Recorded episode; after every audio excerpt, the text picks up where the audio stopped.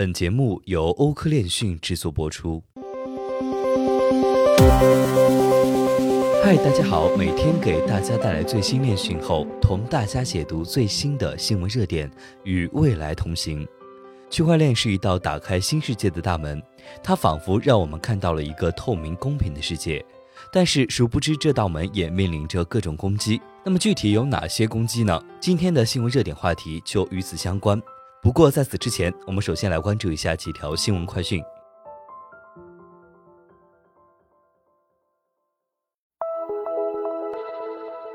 美联储正式考虑利用 CBDC 改善现有支付系统。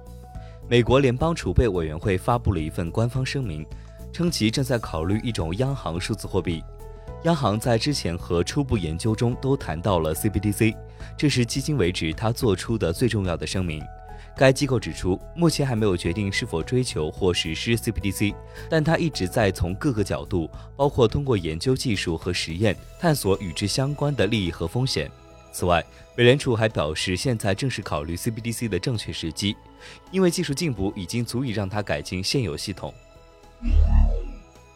大多数维基百科社区成员希望禁止加密捐款。在维基媒体基金会的民意调查中，超过百分之七十的人们反对该平台接受加密货币捐赠。维基媒体基金会从一月十号到四月十二号进行了一项社区民意调查，民意调查的内容为是否应该停止接受加密货币捐赠。在三百二十六名选民中，百分之七十一点一七表示同意，因此维基媒体基金会停止接受加密货币捐赠。日本首支比特币基金成立，HyperSum 公司为加密货币提供财富管理服务。十四号宣布成立以日元和比特币为投资虚拟货币的基金，两支投资基金分别是 HyperSum 数字资产级 JYP 和比特币海宝数字资产级 BTC。两支基金都以虚拟货币为投资对象，计划于二零二二年五月一号开始运营。公安部刑侦局局长表示。电诈犯罪大量利用跑分平台加数字货币洗钱。近日，国务院新闻办举行打击治理电信网络诈骗犯罪工作进展情况发布会。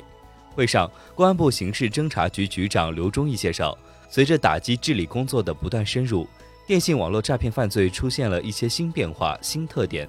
新型网络犯罪已经成为主流犯罪，诈骗手法加速迭代变化，攻防对抗不断加剧升级，跨国有组织特征日趋明显。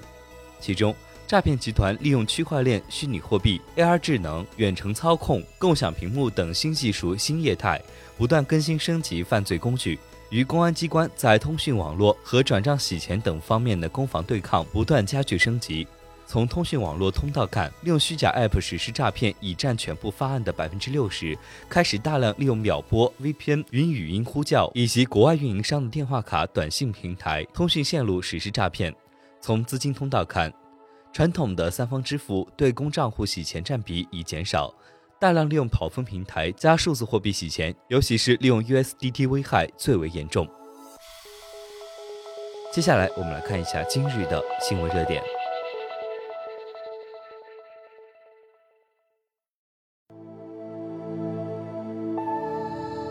首先，我们来看一下交易延展性攻击。交易延展性攻击呢，也叫交易可塑性攻击。在现实生活中，我们把一块金子敲变形之后，虽然形状有所改变，但质量却没有发生变化。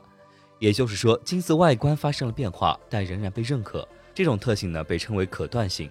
在比特币系统中，也有一个类似的名词 transaction malleability，这个词通常翻译为交易延展性，也叫做交易可断性。而利用交易延展性造成的攻击，就叫做交易延展性攻击。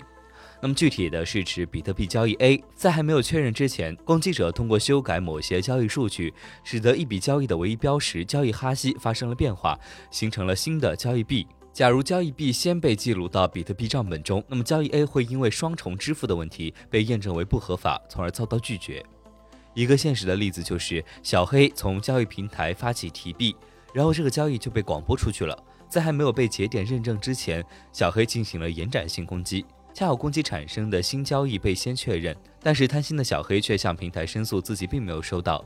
平台一看之前的小黑转账的那笔交易确实被拒绝了，因此又给小黑汇了一笔。那么贪心的小黑还不满足，他又以同样的攻击方式继续多次攻击，这样就导致了平台资金的大量流失。所以当交易无法确认时，需要立即停止。当根据区块链上的交易报错信息，以及查看是否在短时间内已经发起了这样的交易，再进行手动处理。那么第二个就是粉尘攻击。粉尘的意思就是少量的币。在通常情况下，很少人的交易金额会那么少，因为交易费用就已经超过了交易金额。正是由于粉尘很小，所以容易被用户忽视。这一现象被小黑，也就是诈骗者注意到了，因此小黑就向用户的钱包地址转入粉尘。而收到这些粉尘的用户大白呢，并没有引起注意。这些粉尘是大白收到的，但是还没有花出去，所以这些粉尘就和大白原来钱包地址里那些收到但还没有花费的币混在了一起。那么粉尘和原来收到的但未花费的货币只是混在了一起而已。真正的问题呢是大白使用这笔未花费的费用。当大白把这笔钱用来向别的地址转账或者是交易的时候，就可能会用到这些粉尘。这时候，粉尘就悄悄地随着大白的交易跑到了别的用户地址里，一直跟踪。这些粉尘就像荧光剂一样，把用户大白的行为一五一十地描述出来，进而被小黑跟踪到。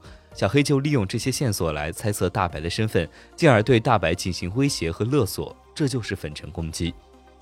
那么要怎么避免这种攻击呢？刚刚我们已经说到，真正出现的问题的地方在于大白用了混有粉尘的未花费的货币。如果大白不花费这笔费用，粉尘就不会跑，小黑也就无法追踪了。然而，我们不能要求大白因为这些粉尘就永远不花费那一池子的其他未花费的货币。因此，一些钱包可以把这些粉尘单独标记起来，提醒大白用户们不要去使用这些粉尘，相当于把粉尘和池子里的未花费的货币隔离开。这样，大白们就可以安安心心的使用之前那些未花费的货币，从而有效的避免了粉尘攻击。那么第三个攻击就是女巫攻击。女巫攻击呢，又叫 C 贝尔攻击，名字来源于电影《女巫》，讲的是一个有十六种人格的女心理治疗的故事。而在区块链中的女巫攻击呢，指的是一个恶意节点非法的对外呈现多个身份，这就有点像小时候我们玩的手拉手游戏。当新的小朋友加入到我们这个游戏圈的时候，他会去牵旁人的手，进而对旁人有进一步的了解和认识。在区块链中也是这样。任何的网络节点是可以发送加入的请求消息的，收到请求消息的其他节点会立即做出响应，回复其邻居节点的信息。可是有些小朋友为了认识更多的小伙伴，就每一次换一个面具，这样就可以到不同的位置去牵别的小朋友。恶意节点就像这个恶搞的小朋友，他对外伪装成多个身份，这样就可以获得大量的区块链网络节点信息，以便进一步的攻击和破坏。解决女巫攻击的一种方式是工作量证明机制。用计算能力去证明你是一个节点，这样极大的增加了攻击的成本。而另外一个方法是身份认证，可以是基于第三方可靠节点的认证，就像在所有参加游戏的小伙伴中选出眼睛最亮的那一个，这样来避免大家被搞怪小朋友的面具蒙骗。身份认证呢，也可以是全节点制的认证，这就相当于每个小朋友都要对恶搞小朋友进行身份审核，这样就大大降低了恶搞小朋友成功伪装多个身份的几率。所以，我们只有了解了各种类型的攻击，才可以使我们更好的防御他们，从而保障自己的财产安全。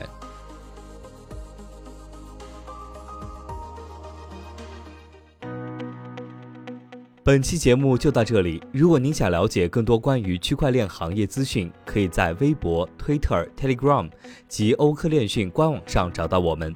明晚六点半再见。